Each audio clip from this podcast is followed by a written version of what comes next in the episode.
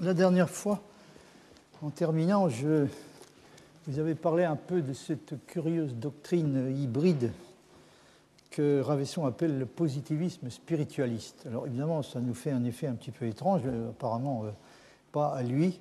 Et euh, je vous avais indiqué, je crois que ça correspond au fond à une, façon de, répartir les, tâches entre la philosophie et les sciences, enfin une forme de division du travail qui consiste en gros à assigner à la science le soin de s'occuper des faits, euh, en entendant par, euh, là, si vous voulez, quelque chose qui correspond euh, d'assez près à ce que le,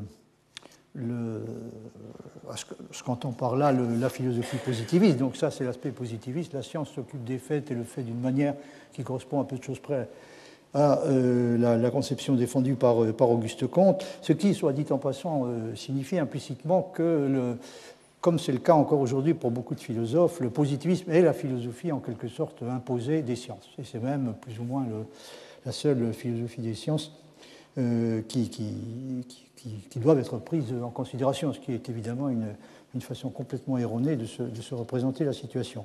Donc d'un côté, nous avons les sciences qui s'occupent des faits le font euh, selon les principes de, de la philosophie positiviste, et puis de l'autre, nous avons la philosophie. Alors de quoi s'occupe la philosophie? Euh, bien Ravesson répond que, alors vous avez donc, j'ai euh, affiché à nouveau cette, citation de Ravesson. Pour lui, il s'agit d'Auguste Comte, comme pour son maître, il s'agit de Saint-Simon. Le positif ou réel est seul l'objet de la science. Par le positif, il, il, entend les faits que nous connaissons par l'expérience, et ces faits, enfin, sont suivant lui choses toutes relatives. Donc il ne peut y avoir de connaissances, il ne peut y avoir des faits qu'une connaissance relative. La métaphysique, en revanche, se propose de connaître des choses existant par elles-mêmes indépendamment de tout rapport, autrement dit existence d'une manière, existant d'une manière absolue. Donc là, la métaphysique, elle, euh, peut légitimement prétendre à une connaissance absolue. C'est par conséquent, euh, selon Auguste Comte, euh, une science illusoire. Gravesson, en fait, pense que, que la métaphysique peut prétendre légitimement à une forme de connaissance absolue, mais ce n'est évidemment pas une conception qui pourrait, attribuer, qui pourrait être attribuée à Auguste Comte, puisque Auguste Comte est convaincu au contraire qu'il n'y a de connaissance digne de ce nom que du relatif. Alors, euh, en ce qui concerne cette, répartition euh, des tâches, je vous ai dit que euh, Ravesson a signé à la philosophie comme objet d'étude les principes et les modalités de ce qu'il appelle l'action spirituelle, autrement dit, de tout ce qui, dans la réalité, manifeste la présence et l'intervention de l'esprit.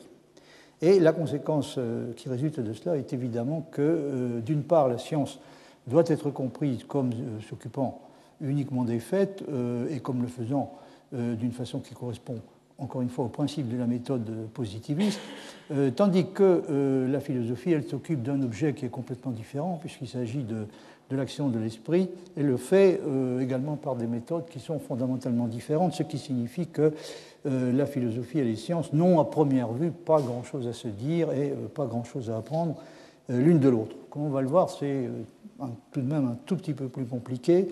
Euh, en ce qui concerne Ravesson, euh, j'aimerais euh, ajouter quelques considérations sur, la manière dont il se représente la relation de la philosophie et des sciences. Il souligne que les, matérialistes se trompent quand ils prennent pour la vraie et la seule réalité la nécessité qui règne dans la succession des phénomènes naturels. Voyez par exemple ce qu'il dit dans, dans ce passage. La fatalité en ce monde, du moins quant au cours régulier des choses, et l'accident mis à part, n'est que l'apparence. Ici, vous voyez introduire cette idée très importante. J'ai déjà eu l'occasion de vous expliquer à quel point euh, la distinction de l'apparence et de la réalité, chez Villemin, mais euh, également de façon générale, est essentielle dans, euh, dans toute espèce de philosophie. Et là, on voit Ravesson donc utiliser cette distinction pour, pour expliquer que la, nécessité qui règne dans la succession des phénomènes naturels et qui est la chose dont s'occupe la science, cette nécessité pourrait bien n'être en fin de compte qu'une apparence, euh, la seule réalité étant celle de, qui est représentée par l'action de l'esprit, et l'action de l'esprit, encore une fois, est la chose dont s'occupe la philosophie. Donc la, la, fatalité en ce monde, du moins quant au cours régulier des choses, et l'accident mis à part, n'est que l'apparence. La spontanéité, la liberté est le vrai. Loin que tout se fasse par un mécanisme brut, ou un pur hasard, tout se fait par le développement d'une tendance à la perfection, au bien, à la beauté, qui est dans les choses comme un ressort intérieur par lequel les pousse comme un poids dont pèse en elles et par lesquels se fait, les fait se mouvoir l'infini. Au lieu de subir un destin aveugle, tout obéit et obéit de bon gré à une toute divine providence. Fin de citation. Donc là, vous voyez, vous avez une, répartition des, du travail euh, qui, donne l'impression d'être tout à fait clair entre euh, ce, qui est, euh, ce, qui appartient respectivement à la science et à la philosophie. Quand il s'agit de, de choisir l'endroit où passe la ligne de démarcation entre la réalité et l'apparence, le spiritualisme choisit la solution qui consiste à considérer la spontanéité, la liberté, la finalité, la tendance au progrès et à la perfection, etc. Donc consiste à considérer toutes ces choses-là comme la réalité et leur opposer, c'est-à-dire la nécessité universelle, comme une simple apparence, qui peut être facilement trompeuse. Si on est prêt à admettre qu'il y a une forme de savoir supérieur qui s'applique aux réalités de la première espèce, c'est-à-dire euh, des choses comme la spontanéité, la liberté, la finalité, la tendance au progrès, etc. Donc si on, admet, si on est prêt à admettre qu'il y a une forme de savoir supérieur qui s'applique à ce genre de choses, euh, cette forme de savoir supérieur étant précisément la philosophie, rien ne s'oppose à ce que la philosophie elle-même soit considérée comme une science. Mais il s'agit d'une science qui, bien entendu, utilise des, principes et des méthodes qui n'ont euh, pas grand-chose à voir avec ceux de la science, euh, comprenez, euh, la science des faits. Le spiritualisme a une tendance très nette à considérer la deuxième option, celle qui choisit la nécessité et même parfois la fatalité pure et simple contre la liberté. Et là, le spiritualisme a tendance à considérer cette deuxième option comme anti-philosophique. La choisir, à ses yeux, c'est à bien des égards opter contre la philosophie elle-même. Autrement dit, ce n'est pas une option philosophique possible parmi d'autres, c'est une option qui est la plupart du temps considérée comme anti-philosophique ou en tout cas aphilosophique. Pour une raison du même genre, le naturalisme et le matérialisme strict ne sont pas euh, vraiment regardés comme des options philosophiques, mais plutôt comme des façons de rejeter la philosophie elle-même en s'appuyant sur l'autorité supposée de la science et en conférant à celle-ci une hégémonie qui est en réalité usurpée. On peut même aller jusqu'à faire passer la ligne de démarcation entre l'apparence et la réalité à l'intérieur du domaine du savoir lui-même et dire qu'il ne faut pas confondre les apparences de savoir que nous procure la science avec la réalité du seul vrai savoir, qui est euh, considéré comme étant euh, celui de la philosophie elle-même.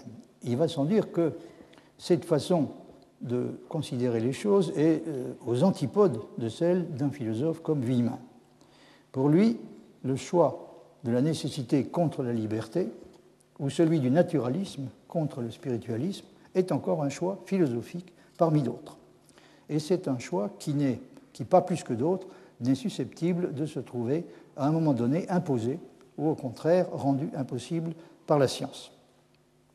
Ce qui est vrai dans cet ordre est seulement que l'état de la science au moment considéré contribue de façon importante à déterminer le cahier des charges pour celui qui souhaite défendre une option philosophique déterminée. Il peut lui faciliter la tâche ou au contraire la lui rendre plus difficile.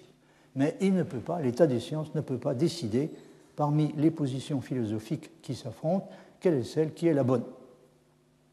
Ravesson lui-même ne va pas jusqu'à suggérer que la science et la philosophie pourraient très bien, au fond, choisir de s'ignorer purement et simplement l'une l'autre. Donc elles ont tout de même, euh, malgré tout, quelque chose à se dire. Euh, Ravesson souligne euh, très clairement qu'une autonomie réelle doit être reconnue aux sciences positives, qui, dit-il, n'ont pas à suivre une autre démarche que celle qu'elles ont adoptée effectivement. Voyez par exemple ce passage.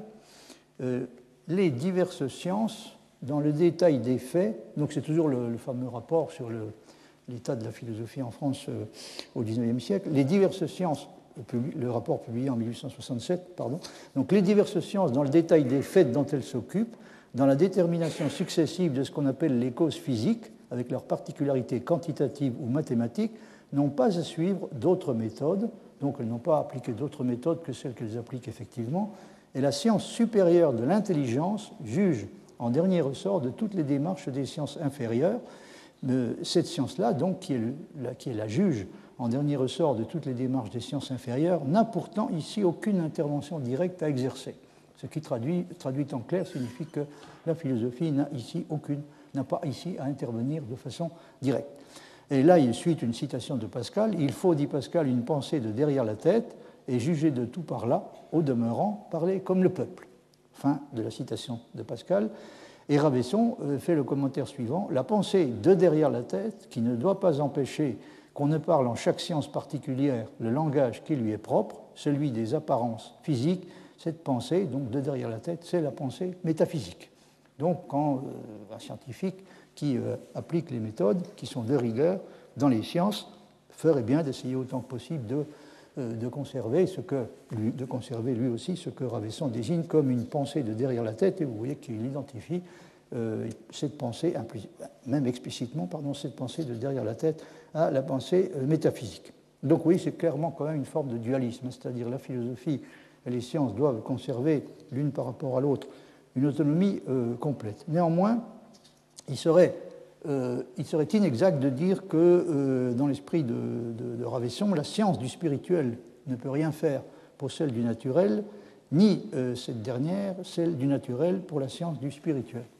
Vous voyez, par exemple, ce qu'il dit dans ce passage, il est vrai que les sciences naturelles et physiques sont jusqu'à un certain point indépendantes de la métaphysique. Là, vous voyez, il dit jusqu'à un certain point, elles sont jusqu'à un certain point indépendantes de la métaphysique, il est vrai de plus qu'elles peuvent beaucoup lui servir, car telle est notre constitution. Donc vous voyez que les, sciences naturelles peuvent servir à la métaphysique, car euh, la, raison est, la raison est indiquée clairement, telle est notre constitution que nous n'entendons pas aisément le pur intelligible, si ce n'est dans le sensible, qui nous en offre en quelque sorte une image plus grossière. Et l'on a pu dire par cette raison qu'autant nous ignorons de la nature, autant nous ignorons de l'âme. Donc si nous voulons connaître l'âme, nous avons intérêt connaître la nature. Mais, et la réciproque est également vraie, Ravesson ajoute, mais il est vrai aussi, et d'une vérité supérieure, que le sensible ne s'entend que par l'intelligible, que la nature ne s'explique que par l'âme. Donc oui, les deux choses sont vraies. L'âme ne peut se, connaître que par la nature, et euh, par ailleurs, il est vrai, mais il précise bien d'une vérité supérieure, hein, cette vérité-là est supérieure à la vérité précédente, il est vrai d'une vérité supérieure que la nature ne s'explique que par l'âme. La raison de cela est que euh, les apparences ne sont pas des apparences quelconques. Vous avez vu que Ravesson, dans un, des passages que j'ai cités antérieurement, parle des apparences physiques. Hein. Il, indique très clairement que la science, avec tous les mérites qu'on peut lui reconnaître, ne s'occupe tout de même que d'apparences. La science physique s'occupe des apparences physiques. Alors ces apparences, euh, bien sûr, euh, ont comme, comme, caractéristique intrinsèque le fait de n'être pas des apparences quelconques, mais elles sont des apparences d'une réalité, une réalité qui, même si c'est d'une façon qui, à partir d'un certain stade, commence à devenir à peu près imperceptible, une réalité qui n'en continue pas moins à se manifester à travers elle. Donc même si vous descendez au plus bas niveau euh, des phénomènes naturels, euh, par rapport à ce qu'on appelle la conscience, la raison, etc., vous pouvez encore euh, observer, vous pouvez encore considérer les apparences, ces apparences-là, comme étant elles aussi, hein, d'une certaine façon, jusqu'à un certain point, euh, des apparences de cette même réalité. La vraie réalité, encore une fois, étant constituée par la liberté, la spontanéité, la tendance au progrès, euh, etc.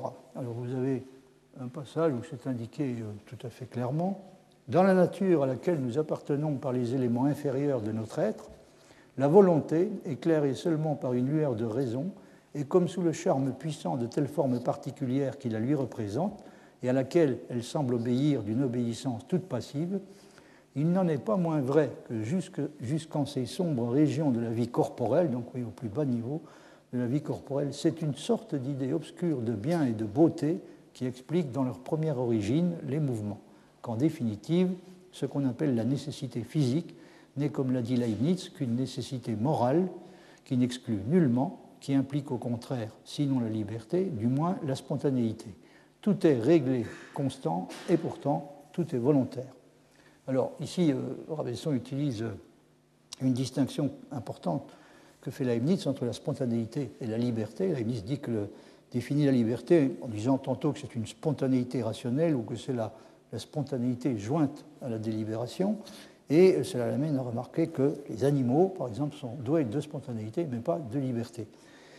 Alors, donc, Ravesson considère qu'à tous les niveaux hein, de, l'être, y compris jusqu'au plus inférieur, on observe encore quelque chose qui, correspond à une forme de, spontanéité, même si ce n'est pas à proprement parler de liberté. Et d'autre part, il utilise la distinction que fait Leibniz entre la nécessité, qui peut être qualifiée au sens propre de, logique, géométrique, ou comme il dit aussi métaphysique, et puis euh, la nécessité que Leibniz appelle morale. Alors, la nécessité physique est elle-même subordonnée euh, à une forme de nécessité morale, puisque euh, ce, qui a, ce, qui a, donné naissance à la nécessité physique que, nous constatons, c'est le fait que Dieu a choisi de créer un monde déterminé, s'il avait créé un monde différent, la nécessité physique qui y règne pourrait euh, se présenter d'une manière différente, mais Dieu ayant choisi de créer ce monde-là, donc nous y observons certaines lois physiques, des formes diverses de, nécessité physique. Or, euh, la nécessité de cette nécessité physique, si l'on peut dire, n'est elle-même que morale, hein, puisqu'elle ne résulte que du fait que Dieu a choisi parmi, de créer parmi tous les mondes possibles celui qu'il avait reconnu comme étant euh, le meilleur. Donc, ce qu'il faut retenir de ça, c'est que dans l'esprit de, de Ravesson, les, encore une fois, les, apparences, à quelque niveau que ce soit, sont toujours des apparences dans lesquelles peut encore être reconnue, même si c'est de façon euh, tout à fait obscure, la vraie euh, réalité. Et il va sans dire que c'est une des tâches essentielles de la philosophie que de, faire apparaître un peu plus clairement euh, cette, réalité à travers, sous le, déguisement des, apparences trompeuses. Alors le problème qui subsiste est bien entendu de savoir si la pensée du physique peut être séparée complètement de la façon que suggère Ravesson, de la pensée métaphysique. Et si les relations, c'est-à-dire si euh, il, est, légitime de considérer la pensée métaphysique euh, qui, euh, telle qu'elle est susceptible d'intervenir dans la considération du physique, s'il est légitime de considérer cette pensée métaphysique comme ayant simplement le statut d'une pensée de derrière la tête, pour reprendre la comparaison que Ravesson emprunte à Pascal. Et si euh, n'est-il pas vrai, ne serait-il pas vrai plutôt que euh, il doit y avoir des relations d'un type un peu, plus substantiel entre la physique et euh, la métaphysique? Est-ce que, les relations entre la physique et la métaphysique peuvent réellement se réduire à ce, que suggère Ravesson? On peut contester en outre que la relation qui existe entre ces deux, ces, deux activités, donc la physique et la métaphysique, on peut contester que cette relation doit être une relation de subordination en ce sens que la nature s'explique par l'âme et que la science supérieure, qui est la science de l'âme, doit rester juge des démarches de la science inférieure sans que la réciproque puisse être vraie. On est, euh, semble-t-il, en droit d'estimer que la relation dont il s'agit, c'est toujours la relation entre la, métaphysique et les sciences, et donc plus précisément euh, entre la physique et la métaphysique, donc on est en droit d'estimer que cette relation devrait être plutôt une relation de coopération en vue de la résolution de problèmes qui requièrent les efforts conjugués des deux espèces de savoir, le savoir physique et le savoir métaphysique. Mais euh, nous touchons ici, vous vous en rendez compte, à un problème qui est encore différent, et qui est celui du concours que la réflexion philosophique et des choix philosophiques peut-être plus pertinents que d'autres pourraient apporter directement ou indirectement à la résolution des problèmes scientifiques. Donc ça, c'est un problème, hein, euh, c'est une question qui, est importante, qui euh, réapparaît euh, assez fréquemment. Est-ce que la réflexion philosophique, est-ce que des options philosophiques plus pertinentes que d'autres peuvent ou non, dans quelle mesure en tout cas les peuvent-elles, dans quelle mesure peuvent-elles apporter une, une, contribution à la résolution de problèmes scientifiques déterminés? Et puis, il y a également il y a également la question de la possibilité que certaines questions philosophiques soit décidé à un moment donné par des progrès réalisés dans les sciences. C'est aussi une question qui se pose. Aussi bien euh, dans le cas de la philosophie que dans celui des sciences, euh, il me semble que la vérité et la modestie obligent sans doute à reconnaître qu'on ne peut pas savoir a priori de quel endroit le progrès est susceptible de venir et qu'il vient souvent des endroits les plus inattendus. Donc, il peut arriver que les sciences tirent profit euh, d'emprunts euh, réalisés, au moins euh, à première vue, à la philosophie et réciproquement. Et encore une fois, il est, en général difficile, pour ne pas dire impossible, de savoir à l'avance hein, de, de, quel droit le progrès est susceptible de venir. Dans la façon dont elle est perçue la plupart du temps par les philosophes, La relation de la philosophie avec les sciences n'est pas de cette sorte et elle est typiquement asymétrique. Je veux dire que elle n'est pas rarement perçue comme étant une relation de, coopération avec égalité de droit. Elle est perçue, pour ce qui concerne donc l'attitude des, des philosophes, elle est perçue comme typiquement asymétrique quand ils ne considèrent pas la science comme complètement étrangère à la philosophie et à peu près sans rapport avec elle, les philosophes soulignent qu'elle est bel et bien philosophique, elle est presque toujours de la façon la plus désastreuse qui soit, à savoir sans s'en rendre compte et sans être disposé à l'admettre.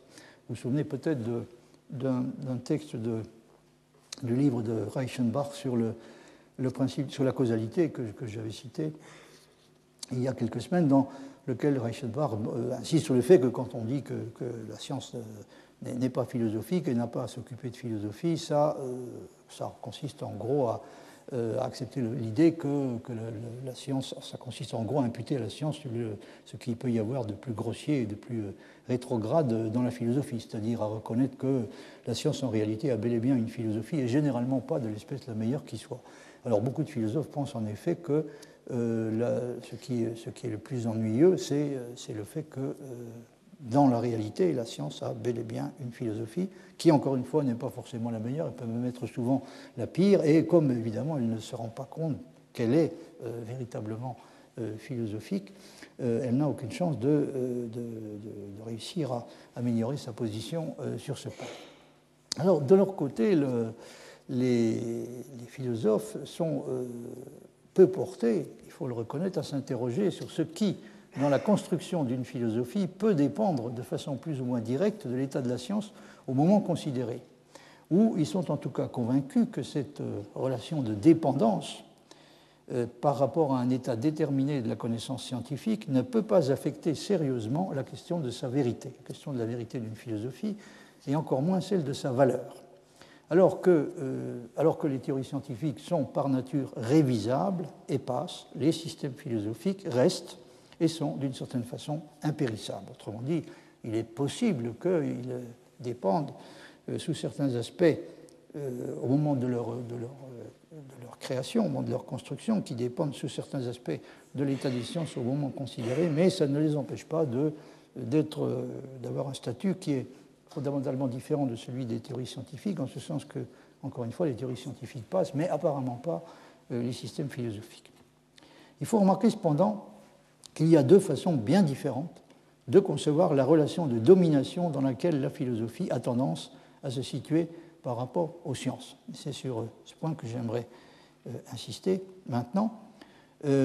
la philosophie peut essayer et elle l'a fait fréquemment au cours de son histoire, de s'ériger elle-même en science, et plus précisément en science suprême, qui a accès à des connaissances et à des vérités d'un type supérieur, et qui est en mesure de juger les prétentions des autres sciences à la connaissance et à la vérité. Ça, c'est une première euh, attitude possible. Mais la philosophie peut aussi comprendre la position supérieure qu'elle occupe par rapport aux sciences comme consistant dans son statut d'instance chargé de juger la science et la connaissance en général, non pas tellement du point de vue de la vérité, mais de celui de la valeur. C'est de cette deuxième façon, tout à fait clairement, que Nietzsche perçoit la relation de la philosophie avec les sciences. La première chose à remarquer est que l'instinct de connaissance n'est pas une chose que la philosophie est, selon Nietzsche, tenue d'accepter aveuglément. Cet instinct-là, l'instinct de connaissance, pourrait bien au contraire être, comme beaucoup d'autres, un instinct qu'une sagesse supérieure, que seule la philosophie est en mesure de nous procurer, oblige à limiter et à contrôler. Alors ça, c'est tout à fait caractéristique chez Nietzsche et assez original, il faut bien le dire, parce que la tendance naturelle d'un philosophe est de penser qu'il n'y a aucune raison d'imposer des limitations à l'instinct de connaissance. C'est un instinct qui est bon en soi et sans restriction. Connaître davantage est toujours euh, quelque chose de, positif. Ce n'est pas du tout de cette façon que Nietzsche considère les choses. Il considère, euh, encore une fois, que comme tous les instincts, l'instinct de connaissance doit accepter de se voir imposer des, limites. Euh, et, si vous voulez, à ses yeux, c'est presque une forme de dépravation que d'accepter l'idée que l'instinct de connaissance peut être autorisé à s'exercer sans limite. Hein. Encore une fois, il faut accepter l'idée que, comme tout autre instinct, il doit être limité et contrôlé. Et il est très remarquable que Nietzsche perçoive les moments dans lesquels la philosophie accepte de se laisser déterminer entièrement par l'instinct de connaissance et la volonté de vérité, il considère ces moments-là comme étant plutôt des moments de décadence. La raison de cela est que, encore une fois, l'instinct de connaissance peut avoir besoin d'être maîtrisé et dirigé, et même de l'être sévèrement. Vous voyez par exemple cette formule qui est tout à fait caractéristique. Euh, l'instinct de la connaissance sans discernement est, semblable à l'instinct sexuel aveugle, signe de bassesse. Donc c'est comme c'est une forme de débauche, comme euh, l'instinct sexuel euh, dépravé. Hein. encore une fois, c'est assez surprenant parce que surtout si on est idéaliste, surtout si on appartient à, la, tendance idéaliste en philosophie, on est fortement enclin à, supposer a, s'il y a un instinct auquel il ne faut surtout pas essayer d'imposer des restrictions quelconques, mais qu'il faut développé au maximum, c'est l'instinct de connaissance. Encore une fois, ce n'est pas du tout le point de vue de Nietzsche. Hein. Il pense que c'est une erreur fatale euh, de croire que euh, à cet instinct-là, l'instinct de connaissance, au moins, il est possible et raisonnable de s'abandonner sans résistance et sans limite. Ça ne veut pas du tout dire que Nietzsche adopte une attitude anti-scientifique. Hein. Ça, j'y viendrai dans un instant si, on a le temps. Mais en tout cas, il, euh, encore une fois, il, considère les, époques de la philosophie dans lesquelles elle s'est subordonnée, s'est remise euh, en quelque sorte aveuglément. Euh, elle s'est placée sous l'emprise de cet instinct de connaissance sans contrôle. Il considère ces périodes-là comme étant plutôt des périodes de décadence. Donc, à ses yeux, la philosophie faillirait complètement à sa tâche si elle choisissait de s'aligner complètement sur le modèle de la science et accepter comme elle de céder sans discernement et sans mesure à l'instinct de connaissance. Alors, il se peut que la science, euh, en ce qui la concerne, euh, ait tendance à, s'abandonner sans, sans, résistance à l'instinct de connaissance, euh, mais en tout cas, la philosophie n'a pas à le faire. Hein. C'est de ce point de vue-là, la, philosophie doit être capable de faire preuve du, discernement qui peut-être manque à la science. Et Nietzsche euh, s'exprime de la façon que vous, que vous pouvez constater sur le, la, différence qui existe entre la philosophie et les sciences. Euh, rendre clair, dit-il, la différence entre l'effet de la philosophie et celui de la science, et également la différence de leur genèse.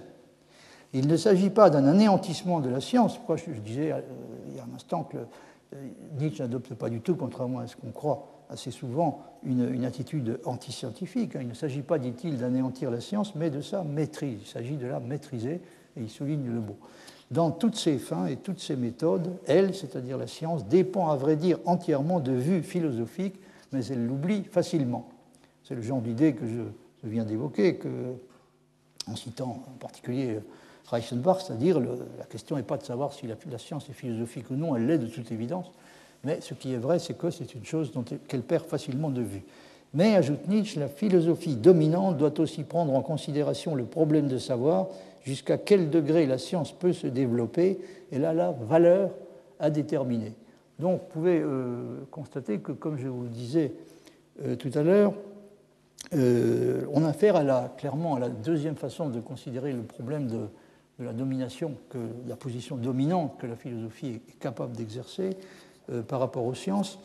Il s'agit, il est question chez Nietzsche de juger la science non pas du point de vue de la vérité, on ne voit pas, il n'y a pas de raison pour que la philosophie soit spécialement armée pour ce genre de tâche, mais en revanche, elle a une tâche essentielle à remplir qui est de poser et, si possible, résoudre la question de la valeur de la science hein, et celle de la valeur de la connaissance en général. on trouve un écho de ça d'ailleurs chez, chez Bouzil dans certains de ses essais quand il remarque que euh, la science nous a procuré un nombre considérable de, vérités, vérités peu discutables.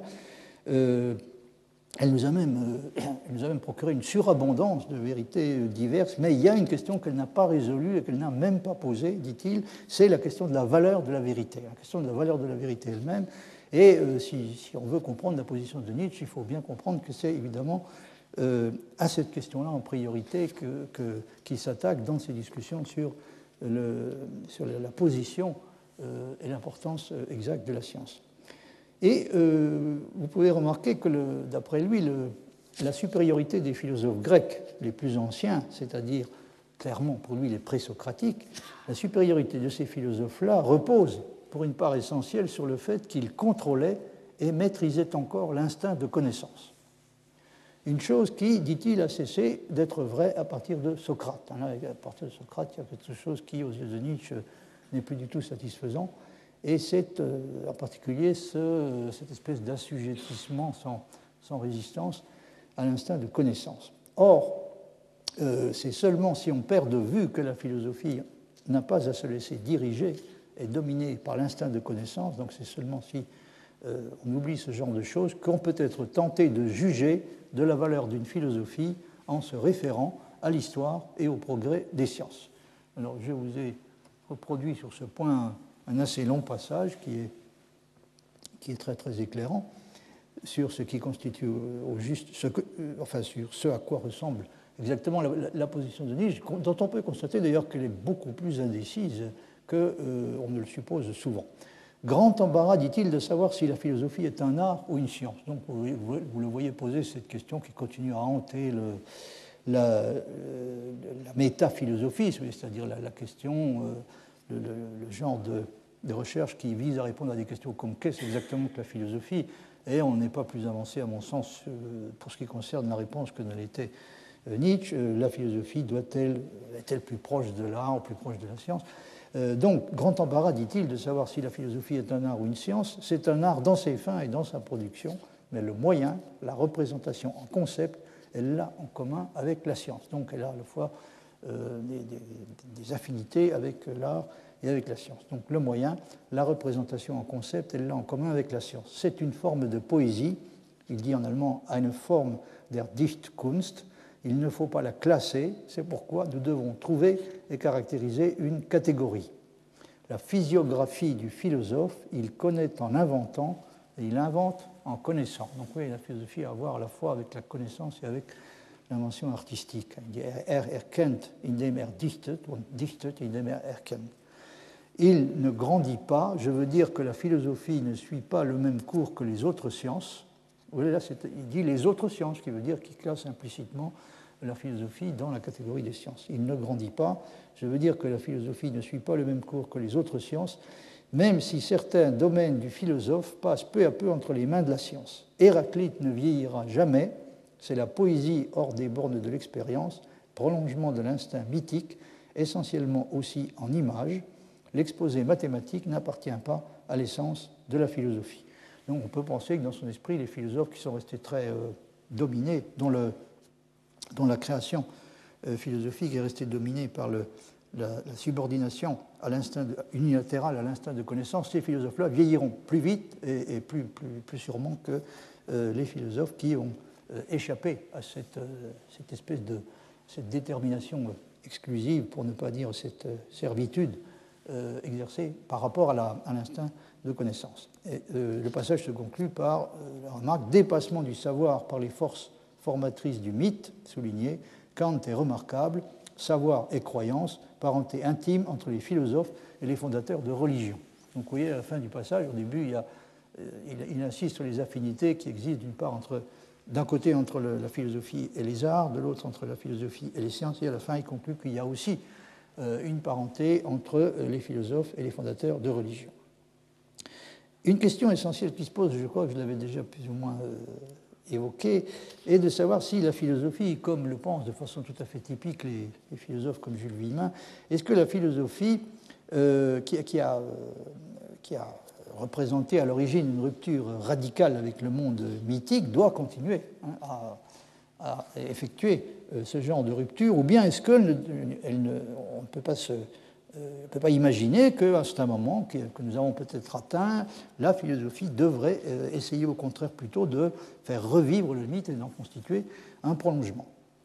Mais comme euh, on peut s'en rendre compte déjà d'après le passage que je viens de vous citer, même chez Nietzsche, les choses sont en réalité loin d'être aussi claires, ou en tout cas aussi tranchées qu'on le croit souvent. Il n'est euh, pas sûr remarque-t-il que l'on dispose actuellement d'une catégorie qui permette de classer correctement le philosophe et qu'il faille à tout prix essayer d'en trouver une, comme vous avez pu le voir, dans le passage que j'ai cité, il se pose explicitement la question, même s'il ne fait pas dans des termes excessivement clairs, il, se pose tout de même la question de savoir si, si nous disposons réellement d'une catégorie satisfaisante pour classer la philosophie. Il pense que, encore une fois, elle a à voir à la fois avec l'art et avec la science, et il dit aussi du philosophe une chose que je trouve très remarquable et en plus euh, très juste. Hein. Il, c'est-à-dire le philosophe, est contemplatif comme les artistes plastiques, compatissant comme le religieux, logique comme l'homme de science, vous voyez qu'il n'a rien contre la logique, contrairement à ce qu'on lui fait dire assez souvent, contre la logique surtout pas, ni même contre la science. Il cherche à faire vibrer en lui tous les accents de l'univers et à exprimer hors de lui cette symphonie en concept. Fin de citation. À certains moments, Nietzsche insiste lui-même sur tout ce qui rapproche la philosophie de la science, sur les affinités profondes qu'il y a entre elles et sur l'impossibilité de les séparer complètement. Voyez, par exemple, ce passage Il n'y a pas de philosophie à part, distincte de la science. Là comme ici, on pense de la même façon. Le fait qu'une philosophie indémontrable, en allemand c'est ein unbeweisbares Philosophieren, c'est-à-dire littéralement le fait qu'un philosophé indémontrable est encore une valeur, et cela, plus la plupart du temps qu'une proposition scientifique, provient de la valeur esthétique d'un tel philosophé, c'est-à-dire de sa beauté et de sa sublimité. Alors là, vous voyez, c'est assez typique de la façon de procéder de Nietzsche. Il a commencé par dire qu'il n'y a pas de philosophie distincte de la science, puis il en arrive très vite à dire que finalement, ce qui fait la valeur irremplaçable d'une philosophie, c'est sa valeur euh, esthétique. Le philosophé, euh, dit-il, est encore présent comme œuvre d'art, même s'il ne peut se démontrer comme construction philosophique. Donc, si, euh, quand la philosophie ne peut véritablement se démontrer en tant que construction philosophique, elle peut encore posséder une valeur qui est de la même nature que celle d'une œuvre d'art. Mais, dit-il, n'en est-il pas de même en matière scientifique? Autrement dit, il évoque, il évoque en passant la question est-ce que ça n'est pas vrai également dans une certaine mesure, peut-être de la science elle-même. Hein? C'est-à-dire, est-ce que quand, quand, une construction scientifique ne peut pas véritablement se démontrer en tant que construction scientifique, est-ce qu'elle ne serait pas susceptible de conserver éventuellement, elle aussi, euh, une valeur euh, en tant qu'œuvre d'art En d'autres termes, dit euh, Nietzsche, ce qui décide n'est pas le pur instinct de la connaissance, mais l'instinct esthétique. Et là, ça résume assez bien sa position. Donc, ce qui décide n'est pas le pur instinct de connaissance, mais l'instinct esthétique. Et il a l'air de penser que c'est vrai jusqu'à un certain point, même pour la science elle-même. Autrement dit, euh, ce qui, euh, euh, ce qui règle, ce qui permet de régler, ou en tout cas donne un, espoir de réussir à régler la question de la valeur dans le cas de la science, n'est probablement pas non plus le pur instinct de connaissance, mais l'instinct esthétique. Et il conclut en disant La philosophie peut démontrer d'Héraclite à une valeur supérieure à toutes les propositions d'Aristote. Ça, c'est une affirmation dont je lui laisse entièrement la responsabilité, mais enfin, c'est la position clairement et, maintes fois euh, réaffirmée de Nietzsche. La philosophie peut démontrer d'Héraclite à une valeur supérieure à toutes les propositions d'Aristote. Alors, à d'autres moments, il y a aussi des moments où Nietzsche donne plutôt l'impression de chercher au contraire. Euh, ce passage donc, commence par disant il n'y a pas de philosophie à part, distincte de la science, mais il y a aussi des moments où il donne plutôt l'impression de chercher au contraire à maintenir entre la philosophie et les sciences la distance la plus grande possible. C'est que, euh, comme il le dit, euh, voilà encore une de ces formules qui résume, je crois, très bien sa position, toute force, il, met entre parenthèses religion, mythe, instinct du savoir, toute force a, lorsqu'elle est excessive en tant que domination rigide, il met entre parenthèses Socrate, des effets barbares, immoraux, abrutissants. Donc, toute forme de domination unilatérale d'une force quelconque, que ce soit la religion, le mythe, l'instinct du savoir, toute, forme de domination de cette sorte donc, est susceptible de produire des effets barbares, immoraux et abrutissants, et en particulier donc, le, le, prestige et le privilège accordé à la théorie euh, depuis, Socrate, euh, dit Nietzsche, euh, en philosophie, est tout aussi susceptible que, d'autres formes de domination comme par exemple celle du mythe, hein, de produire des effets que Nietzsche n'hésite pas à qualifier de barbares, immoraux et abrutissants. Donc, vous voyez l'instinct de connaissance déchaîné, on peut parler d'une sorte de déchaînement, de dépravation de l'instinct de connaissance lui-même, qui est susceptible estime-t-il, de produire ce genre d'effets barbares, immoraux et abrutissants. Donc, la conclusion à tirer de ça, si on se pose la question que devons-nous faire? Eh bien, c'est d'après Nietzsche que la philosophie peut, dans certaines circonstances, avoir à renforcer le sens de la vérité, la vis veritatis, contre la fiction débridée. Et c'est d'après lui ce qu'ont fait Thalès, Démocrite et Parménide. Donc ces philosophes-là ont cherché, et dans une certaine mesure réussi, à, euh, à renforcer ce qu'il appelle le sens de la vérité, la vis veritatis, contre la fiction déchaînée.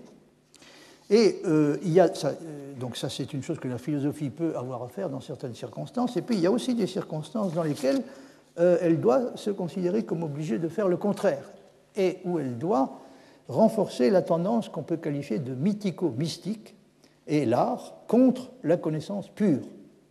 Et c'est d'après lui ce qu'ont fait Héraclite, Empédocle et Anaximandre. Donc là, il oppose clairement deux catégories de philosophes qui ont d'une certaine façon, les uns et les autres, très correctement rempli leur tâche, parce que euh, les circonstances n'étant pas les mêmes, il y a pu y avoir euh, une époque à laquelle il fallait défendre l'instinct de, vérité, si on peut parler d'une chose de ce genre, hein, qu'il appelle la, vis veritatis, la force de vérité, et puis euh, à l'opposé, il y a pu y avoir des, des, périodes dans lesquelles il fallait au contraire défendre la tendance mystico, qu'il appelle mythico-mystique. Donc la philosophie compte tenu de la philosophie, compte tenu de ce que je viens de dire, peut très bien, selon Nietzsche, être amenée à adopter à un moment donné une attitude pro-scientifique, par exemple pour lutter contre le dogmatisme rigide dans la religion, et à d'autres moments une attitude anti-scientifique pour lutter contre le dogmatisme rigide dans la science. Autrement dit, euh, on voit très bien que la philosophie ne pourrait, en tout état de cause, être ni une ennemie déclarée, ni une alliée inconditionnelle de la science. J'ai euh, insisté à différentes reprises sur le fait que, pour Villemin, la distance qui sépare la philosophie des sciences et l'ignorance dont elles font preuve la plupart du temps l'une à l'égard de l'autre constitue une chose tout à fait regrettable et en contradiction avec ce que nous ont enseigné à la fois l'histoire des sciences et l'histoire de la philosophie. Puisque c'est apparemment surtout la philosophie théorique qui semble susceptible d'avoir quelque chose à dire aux sciences et quelque chose à apprendre d'elles, l'éloignement de la philosophie et des sciences tend bien entendu à devenir encore plus important dans les moments où la philosophie pratique prend le pas sur la philosophie théorique et est perçue comme la partie fondamentale de la philosophie. Je vous avais indiqué que euh, pour Brentano, cela constitue justement un symptôme caractéristique du fait que la philosophie est entrée dans une phase de déclin. Donc on un des symptômes qui, aux yeux de Brentano, indique que la philosophie est entrée dans une phase de déclin, c'est euh, la priorité euh, accordée à la philosophie pratique par rapport à la philosophie théorique. Et encore une fois, ça s'accompagne généralement d'un éloignement plus grand de la philosophie par rapport aux sciences. On peut remarquer en passant que la partie pratique de la philosophie, en particulier la philosophie morale, semble être de beaucoup la plus accessible la plus populaire. Euh, je devrais ajouter, semble être euh, à tort ou à raison, parce que c'est une chose qu'on pourrait tout à fait discuter, mais euh, certes, en tout cas, l'impression qu'elle donne. Elle donne l'impression d'être la partie la plus accessible, la plus populaire et la plus facilement médiatisable des deux. Ce qui fait, elle, semble l'être beaucoup plus que la, philosophie théorique. Ce qui fait que le succès considérable qu'elle connaît à certains moments, par exemple en ce moment précisément, ce succès est interprété généralement par les médias comme la preuve d'une renaissance de la philosophie tout court. Mais il faut remarquer que c'est exactement le contraire de cela que signifie pour un philosophe comme Brentano, et j'ai à peine besoin de le dire pour Villemin lui-même, une hégémonie et un succès de cette sorte, c'est-à-dire une hégémonie et un succès euh, de la philosophie morale. Encore une fois, c'est euh, pour Brentano, c'était aussi tout à fait vrai pour Villemin, j'ai eu un bon nombre de discussions avec lui sur ce point, il considérait que, que euh, comme plutôt inquiétant, si vous voulez, cette, cette tendance de, la philosophie pratique, euh, en particulier de la philosophie morale, à prendre le pas sur euh, la philosophie théorique. J'aimerais vous citer un, passage déjà très ancien de, de puisqu'il a une quarantaine d'années, même plus de, 40, il y a plus de 40 ans, donc Villemin écrivait ceci dans dans un livre monumental intitulé La philosophie de l'algèbre, à propos des. Voici ce qu'il écrivait à propos des relations qui existent entre les mathématiques pures et la philosophie théorique. Et là, vous allez voir qu'à cette époque-là, il avait tendance à, euh, à établir des, relations d'un type relativement strict euh, entre la philosophie théorique euh, et, les sciences, et même plus précisément entre la philosophie théorique d'une part et les mathématiques pures d'autre part. Alors, je vous lis ce passage. L'histoire des mathématiques, nous dit-il, et de la philosophie montre qu'un renouvellement des méthodes de celles-là, c'est-à-dire des mathématiques, a à chaque fois des répercussions sur celles-ci, c'est-à-dire sur la philosophie. L'occasion du platonisme a été fournie par la découverte des irrationnels, mais il suffit de lire le politique pour apercevoir comment la méthode inventée par les mathématiciens grecs pour donner par les fractions continues une approximation satisfaisante des irrationnels, donc comment cette méthode a trouvé son écho dans la politique platonicienne, où les états empiriques se mesurent à l'excès et au défaut de leur ressemblance avec l'état idéal. Donc, de cette façon, la méthode est appliquée à nouveau, euh, mutatis mutandis, évidemment, avec euh, les changements qui s'imposent euh, au traitement de la question de l'état dans euh, le politique. Même lorsque Platon critique les mathématiques et plus généralement la connaissance symbolique, en l'opposant à la dialectique du philosophe, il anime toutefois cette dialectique même d'emprunts faits aux mathématiques les plus récentes. Bien plus, ces emprunts mesurent souvent sa propre évolution philosophique. Dans La République, il présentait l'état idéal comme s'il était susceptible d'être réalisé sur Terre. Dans le politique, au contraire, il montre comment l'état réel, tout en cherchant à se rapprocher de l'état idéal, trouve en lui-même des limites qui empêchent toute confusion, et par là, il assigne par avance ces mêmes limites au pouvoir d'un tel état, par essence imparfait, comme on assigne ces limites à l'approximation d'un nombre irrationnel. Donc ça, c'est le, début de la philosophie de l'algèbre, donc un livre qui est paru, si je me souviens bien, en 1962. Euh, donc vous voyez que là, euh, avait, tendance à insister particulièrement, surtout, sur ce qui, surtout chez un auteur comme Platon, hein, euh, euh, si vous voulez, les, passages qui se sont effectués entre les, nouveautés mathématiques et les, nouveautés philosophiques, y compris du point de vue de l'évolution de, l'œuvre, à l'intérieur de l'œuvre de Platon lui-même. dans un de ses, derniers livres, intitulé L'intuitionnisme kantien, qui réunit une série de contributions anciennes ou plus récentes qu'il a consacrées à Kant, Villemin revient à nouveau sur ce problème. En posant d'abord la question de la relation qui existe entre la philosophie de Kant et la science de son époque, et ensuite, de façon plus générale, la question de ce que la science, prise dans un état déterminé, permet ou ne permet pas de dire à propos de la vérité ou de la fausseté, ou au moins de l'acceptabilité ou de la non-acceptabilité d'un type déterminé de système philosophique. Donc c'est la question de savoir dans quelle mesure une évolution euh, survenue à un moment donné dans les sciences peut et dans quelle mesure est-elle ou n'est-elle pas susceptible de conduire éventuellement à une décision euh, entre deux options euh, philosophiques en compétition Dans quelle mesure l'histoire des sciences permet-elle de juger les systèmes philosophiques et en particulier de juger et peut-être de départager les philosophies des sciences, puisqu'il y a ces deux aspects, c'est-à-dire qu'est-ce qu'on peut attendre de la science pour, euh, pour la, résolution du problème de la décision euh, en philosophie, et puis plus particulièrement, et là il y aurait semble-t-il des raisons d'être un peu plus optimiste, qu'est-ce qu'on peut attendre de la science quand on cherche à euh, décider non pas entre des philosophies en général, mais entre des philosophies des sciences différentes? Il semblerait que là, évidemment, le, les sciences ont leur mot à dire de façon plus directe et qu'ils puissent raisonnablement espérer une, une réponse positive. Villemin dit que l'histoire critique a, euh, je cite, l'histoire critique a besoin d'un critère pour décider sans arbitraire de ce qui est vivant et de ce qui est mort dans la philosophie kantienne. C'est, semble-t-il, une chose qu'on peut demander euh, sans abuser euh, à, un histoire, à, un historien de la philosophie, c'est d'être capable peut-être de nous dire, de, de faire ce que dit Villemin, c'est-à-dire décider de la façon la moins arbitraire possible de ce qui est encore vivant et de ce qui n'est plus dans euh, la philosophie qu'il étudie. Dans le cas précis, il s'agit de la philosophie kantienne.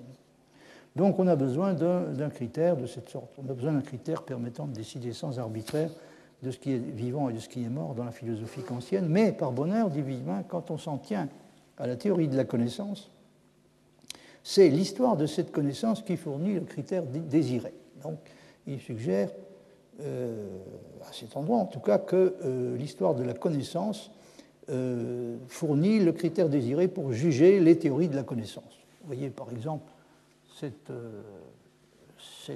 affirmation hein, très typique, les sciences, quand on veut bien les consulter, sélectionnent les idées. Donc les sciences, quand on veut bien les consulter, sélectionnent les idées, et elles fournissent même le seul cas où la sélection est un critère de validité.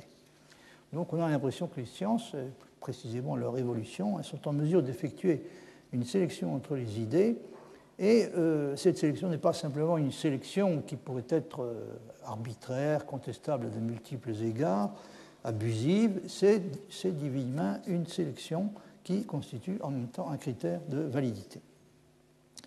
Villemin parle ici de la possibilité d'utiliser l'état présent d'une science comme critère pour distinguer ce qui est vivant et ce qui est mort dans une philosophie de cette science.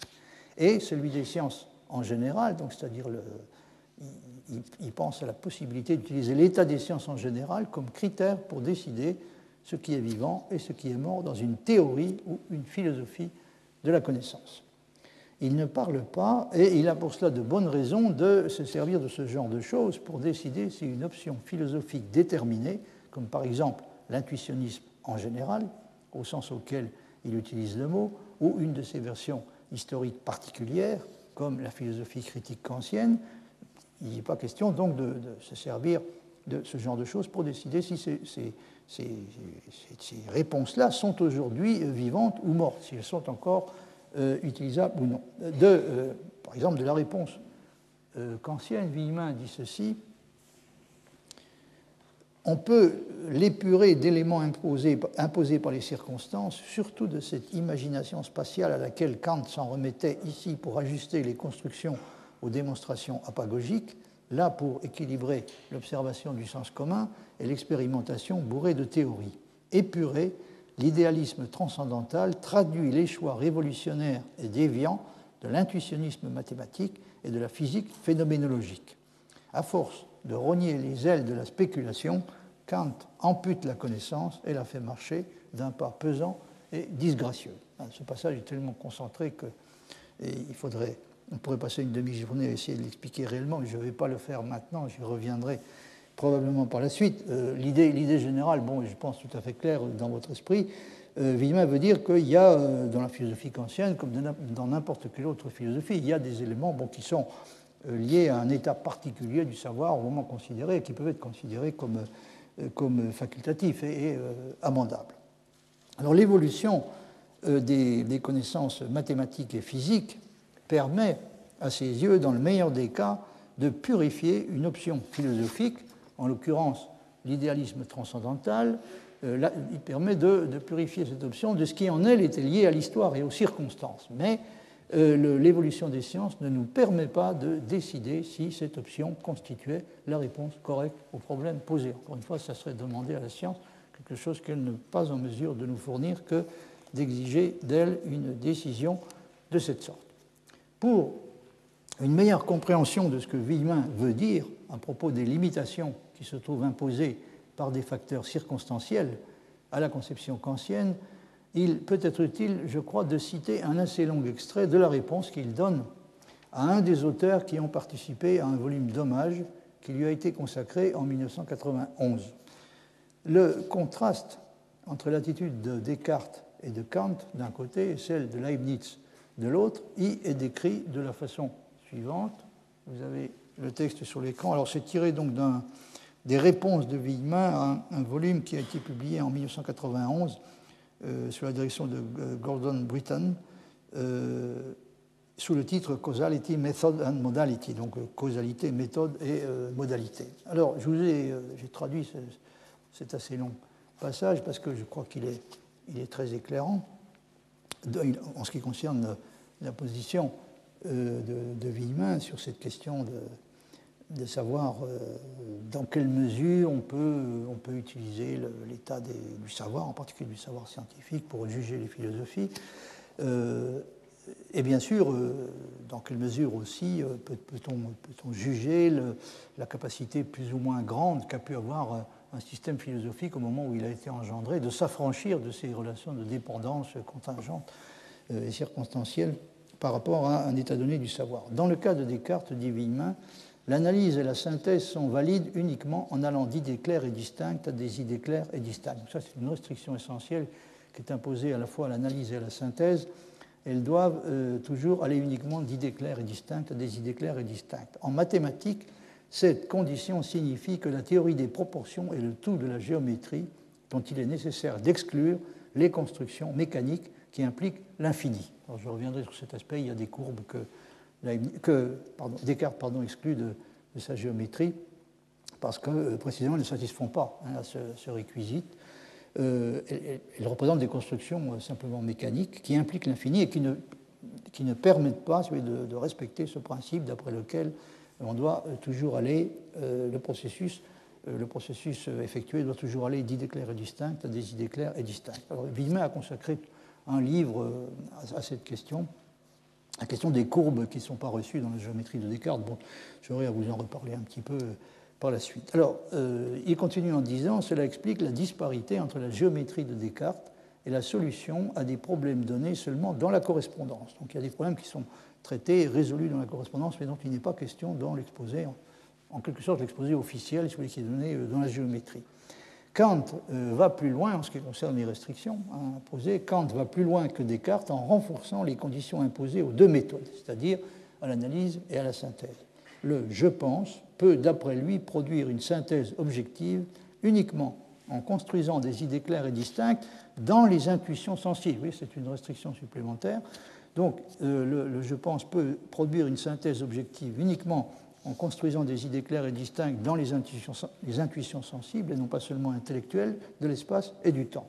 Cela explique les restrictions que Kant impose à la géométrie et à l'arithmétique. L'algèbre de son époque l'a obligé, bien que ce ne soit qu'une partie très accessoire de son système, à faire une place à des constructions symboliques.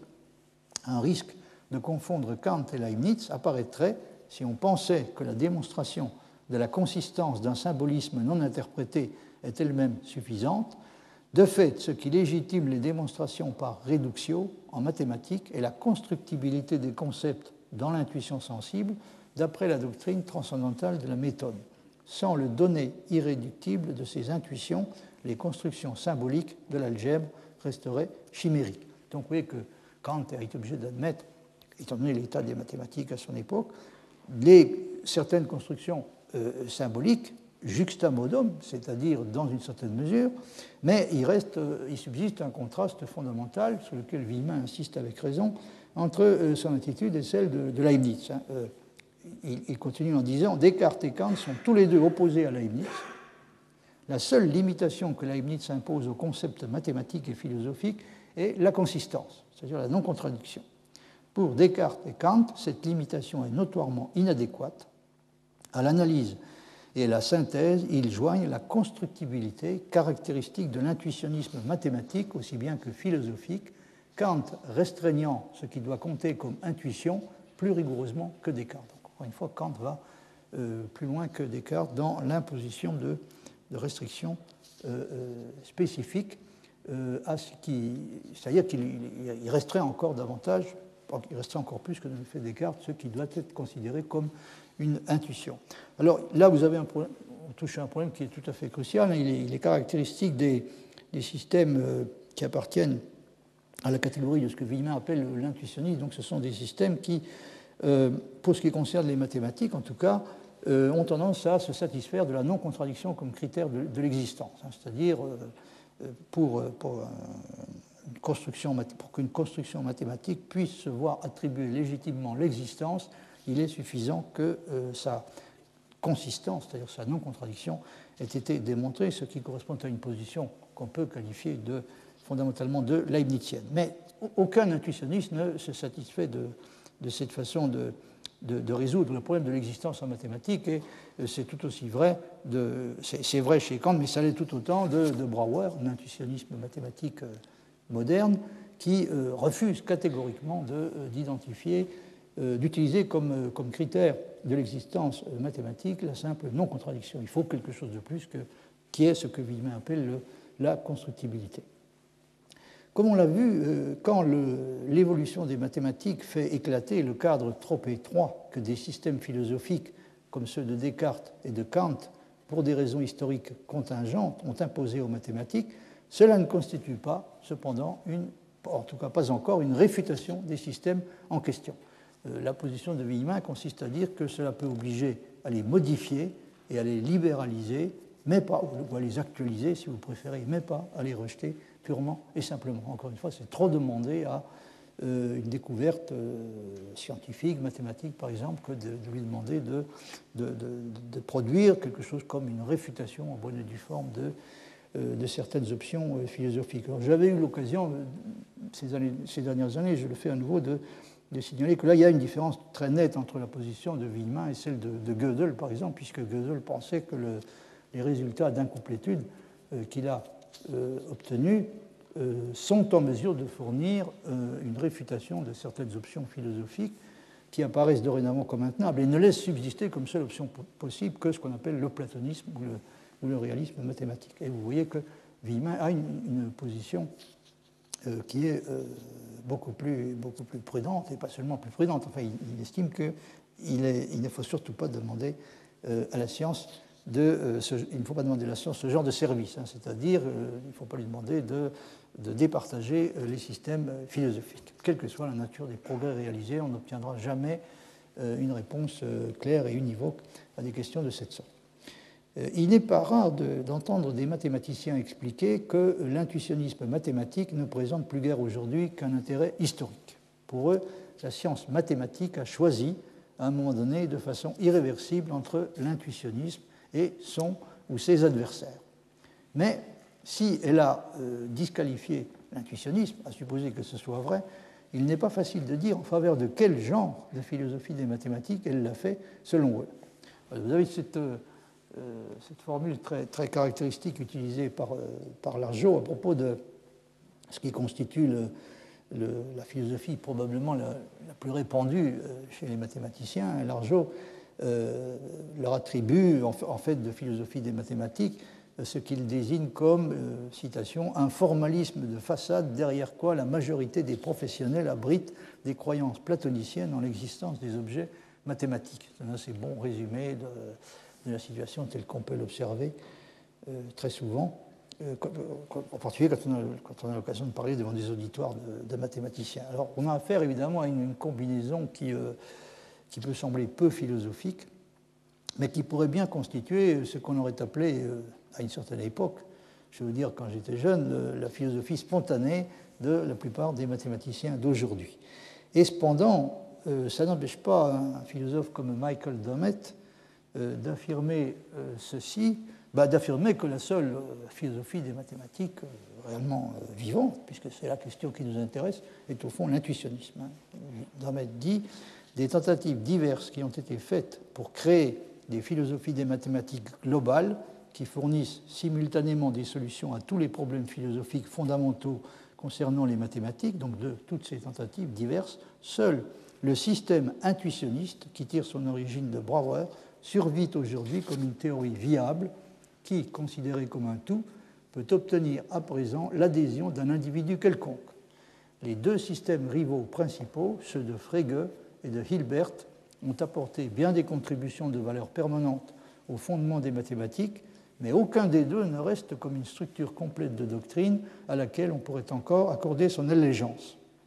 L'intuitionnisme est le seul système unifié qui survit intact de la période précédente dans laquelle plusieurs philosophies des mathématiques rivales étaient en conflit, chacune prétendant détenir la clé qui ouvrirait toutes les portes.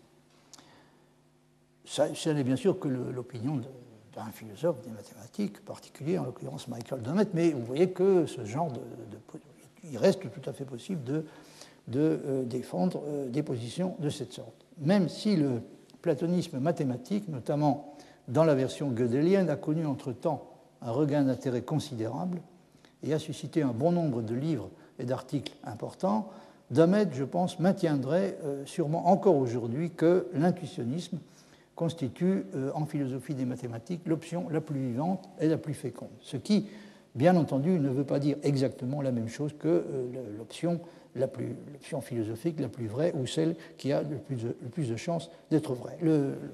Passage que j'ai cité est tiré d'un livre qui est, déjà ancien, puisqu'il date de 1977, hein, il s'intitulait Elements of Intuitionism.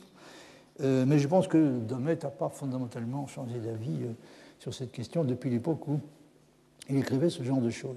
Alors ce dont il est question euh, ici est bien entendu l'intuitionnisme comme constituant le seul exemple encore susceptible d'être pris au sérieux de ce à quoi pourrait ressembler une philosophie des mathématiques unitaire. Comme vous avez pu vous en rendre compte, Domet soutient que c'est la seule option philosophique qui, euh, qui, semble euh, susceptible de fournir quelque chose qui mérite d'être appelé une philosophie des mathématiques globale.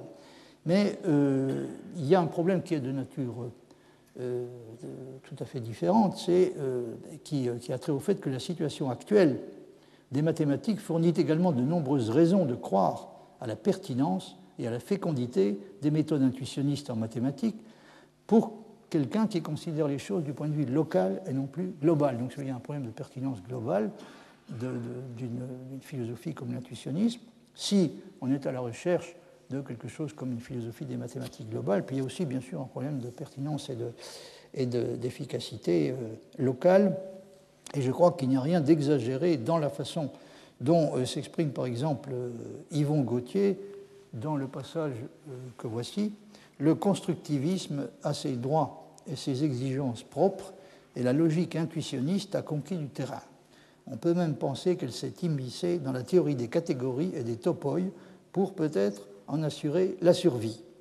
Les mathématiques constructivistes ont tout l'avenir devant elles. Donc oui, il y a quelque chose d'un peu décourageant dans, les réponses qu'on obtient quand on, s'interroge sur la question euh, de savoir qu'est-ce qui est le plus vivant dans, ce que les philosophes sont en mesure de produire à un moment donné, euh, en particulier dans ce qu'ils sont en mesure de produire en fait de philosophie des sciences, puisque vous pouvez très bien rencontrer des gens qui vous ont l'intuitionnisme n'a plus d'intérêt qu'historique, et puis à côté de ça, vous avez des gens tout à fait sérieux euh, qui soutiennent, comme le fait ici Gauthier, hein, que euh, les mathématiques constructivistes ont tout l'avenir devant elles si l'on pense que l'informatique théorique et la théorie de la complexité algorithmique, en plus du renouveau des méthodes constructives en théorie des nombres et en géométrie algébrique ou arithmétique, sont à l'ordre du jour. C'est dans cette perspective que l'on peut remettre en question la tradition Cantor, Peano, Gödel de la logique et des fondements des mathématiques. Une autre tradition, à notre point de vue, pourrait voir le jour qu'on pourrait qualifier de chronékerien. Donc oui, on pourrait parler d'une espèce de retour de Kronecker. Cette tradition constructiviste en logique et en théorie des nombres, euh, ne perdez pas vue que Kronecker était le grand ennemi de Cantor, mais euh, ça ne veut pas dire qu'il soit forcément euh, à tous égards mort et enterré. Donc Gauthier n'hésite pas à parler de, la réémergence d'un autre point de vue qu'on pourrait qualifier, dit-il, de chroniquerien. Cette tradition, cette tradition constructiviste en logique et en théorie des nombres reprendrait le projet de l'arithmétisation de l'analyse en l'appliquant à la logique et au fondement des mathématiques, tout en s'appuyant sur l'arithmétique des arithméticiens de Fermat à Gauss et de Kronecker à Weil, donc André Weil. Notez, euh, c'est là-dessus que je vais peut-être terminer, parce que je ne voudrais tout, de même pas vous épuiser, surtout que je suis en train de vous parler de choses un petit peu techniques. Euh, en tout cas un peu plus technique que les, dernières semaines, euh, il, faut, il, faut, remarquer que Hilbert lui-même n'a pas contesté que le point de vue finitiste de Kronecker et le point de vue intuitionniste de Brouwer, qui peut être considéré, dit-il, comme une extension de l'attitude finitiste. Donc il n'a pas contesté que euh, ce genre de point de vue ait bel et bien remporté et puisse encore remporter des succès réels en mathématiques. Voyez par exemple cette, cette citation euh, en ce qui concerne la possibilité d'un fondement finitiste direct de l'arithmétique dans une extension suffisante pour les applications pratiques, ceci a été montré par les recherches de Kronecker et de Brouwer.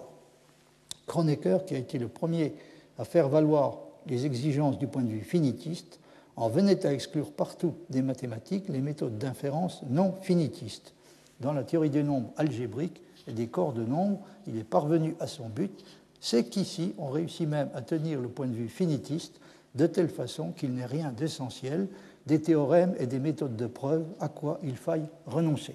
Donc oui, c'est une situation qui est particulièrement réjouissante puisqu'on peut dans des parties des mathématiques comme celle-là, et Hilbert lui-même le, reconnaît et le, souligne, on peut euh, conserver jusqu'au bout le point de vue finitiste sans rien perdre.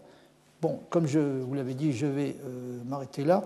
Et, alors j'en terminerai la prochaine fois avec la question que j'étais en train de traiter, et puis j'aborderai la suivante, c'est-à-dire comment se fait le choix euh, entre les systèmes.